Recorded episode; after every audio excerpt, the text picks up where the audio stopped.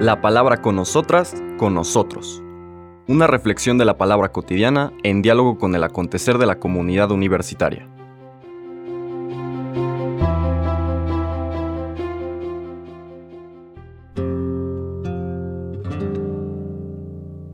Hola, buenos días. Bienvenidas, bienvenidos a la palabra con nosotras, con nosotros.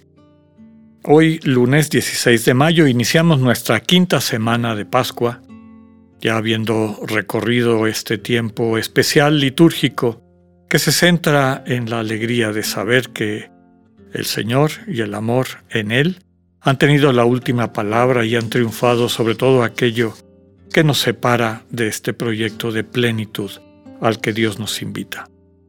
Seguimos nuestra lectura y reflexión del, Evangelio de San Juan, ahora tal vez de la sección más densa, más rica, más llena de significado del Evangelio, que son los capítulos 14 al 17, conocidos también como el discurso eucarístico o el discurso después de la última cena, sobre todo porque también al capítulo 6 se le llama en ocasiones el, discurso eucarístico. Vamos a empezar la lectura este día del capítulo 14. Vamos a leer los versículos del 21 al 26 del Evangelio de Juan, que nos va, ya iremos viendo, presentando todo un, todo un proyecto, una perspectiva que el Señor le deja a los discípulos en este discurso de despedida y al mismo tiempo oración de envío. Dice así, En aquel tiempo Jesús dijo a sus discípulos, El que acepta mis mandamientos y los cumple, ese me ama. Al que me ama a mí, lo amará mi Padre. Yo también lo amaré y me manifestaré a él. Entonces le dijo Judas, no el Iscariote, Señor, ¿por qué razón a nosotros sí te nos vas a manifestar y al mundo no? Le respondió Jesús, El que me ama, cumplirá mi palabra y mi Padre lo amará y vendremos a él, y haremos en él nuestra morada. El que no me ama no cumplirá mis palabras, y la palabra que están oyendo no es mía, sino del Padre que me envió. Les he hablado de esto ahora que estoy con ustedes, pero el Paráclito, el Espíritu Santo que mi Padre les enviará en mi nombre, les enseñará todas las cosas y les recordará todo cuanto yo les he dicho. Palabra del Señor. Comentábamos que estos capítulos 14, 15, 16 y 17 presentan una secuencia de enseñanzas, oraciones, peticiones del Señor en el contexto del final de la última cena.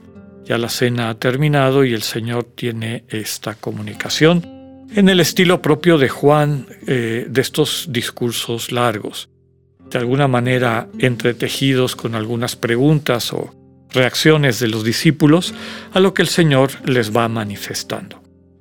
Eh, el capítulo 14 sobre todo subraya esta partida del Señor que se va a dar pronto en el Evangelio de Juan no hay una referencia específica a la ascensión, sino a un Jesús que va al Padre. Recordemos el diálogo que tiene con María Magdalena, el resucitado. Voy a mi Padre y a su Padre, a mi Dios y a su Dios. Pero al mismo tiempo este discurso subraya que si bien ha ido al Padre, inmediatamente regresa.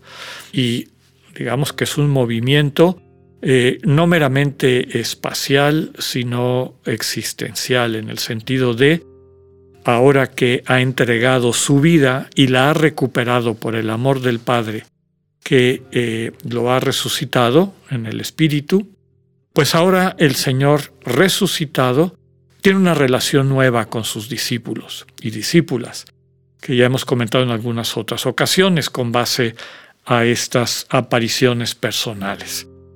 El Jesús que antes se manifestaba como una realidad externa, tú frente a un yo, con el cual entrábamos en, relación, ahora digamos que asume su lugar definitivo, que es el vivir con cada uno, cada una, construir esta comunidad que se va gestando en el corazón de cada creyente.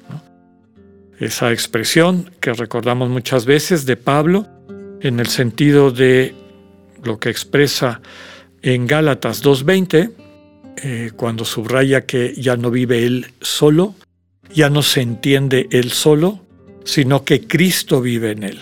Entonces, esta comunión del creyente en Cristo que le abre a la experiencia de la comunión con la Trinidad entera, como veremos en los discursos más adelante. Aquí el Señor habla en varias ocasiones de mandamientos. Mandamientos eh, normalmente los entendemos como preceptos, es decir, una serie de instrucciones generales, ¿no? Amarás a tu padre y a tu madre, no mientas, no robes, no mates, muy generales, pero no es de esos de los que está hablando el Señor. Veremos más adelante que el mandamiento fundamental y único que nos deja es encarnar el amor. Entonces, cuando habla de estos mandamientos, digamos con M minúscula, no está haciendo referencia a una serie de preceptos o una colección de invitaciones específicas, perdón, generales, sino está hablando a esas eh, invitaciones concretas y específicas que la relación de comunión con Él nos da para la vida cotidiana. Dicho en otras palabras, está hablando del discernimiento. Hemos comentado que el centro del discernimiento, la pregunta fundamental cuando iniciamos cada día en la presencia de Dios, es pedirle la gracia de entender cómo podemos amar. Señor, muéstrame la manera como quieres que encarnemos el amor este día, como quieres que amemos este día. Y el Señor va transmitiendo eh, formas concretas, pistas claras, ¿no? A quiénes serán los destinatarios de estas obras de amor, eh, qué personas necesitan de nuestra presencia.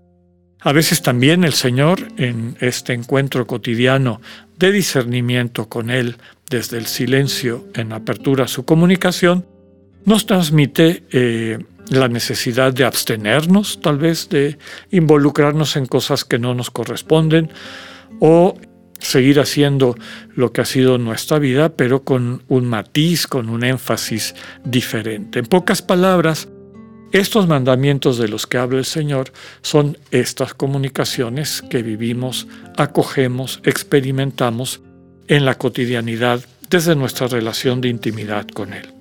El que ama al Señor cumple su palabra, es decir, esas invitaciones, esas comunicaciones, esos mandamientos, esas formas concretas como nos invita a encarnar el amor, nos corresponde convertirlas en realidad, cumplir esa palabra, para utilizar la propia expresión que el Evangelio nos transmite. En la medida en que vamos encarnando esa palabra, experimentamos el amor de Dios que nos sostiene y que nos capacita para llevarla a buen fin. Nos hace recordar el final de la que conocemos como oración de San Ignacio. Dame tu amor y tu gracia, que ésta me basta. El amor de Dios nos sostiene y nos permite, nos capacita para encarnar el amor en medio del mundo, en el servicio concreto dirigido por el Señor hacia nuestros hermanos y hermanas. Y subraya también que lo que Él nos comunica es parte de lo que la comunión trinitaria eh, vive, ¿no? Y aquí tenemos una primera imagen trinitaria en este discurso. El que me ama cumple mi palabra, es decir, la convierte en realidad, convierte en realidad estas comunicaciones. Mi Padre lo ama y vendremos a esa persona y haremos en esa persona nuestra morada. Más adelante dice, el Paráclito, el Espíritu Santo que mi Padre les enviará en mi nombre, les enseñará todas las cosas y les recordará todo cuanto yo les he dicho. Es decir, el Espíritu Santo opera, realiza, hace posible en nosotros esta comunión plena con el Padre y el Hijo, y desde luego con nuestros hermanos y hermanas, y desde ahí construir el proyecto de Dios, este reflejo de la comunión trinitaria en la creación, en el mundo que Dios ha creado. Que podamos escuchar esta palabra cotidiana a través de la intercesión el movimiento del Espíritu y desde ahí convertirla en vida a través del servicio a nuestros hermanos y hermanas. Que tengan un buen día, Dios con ustedes.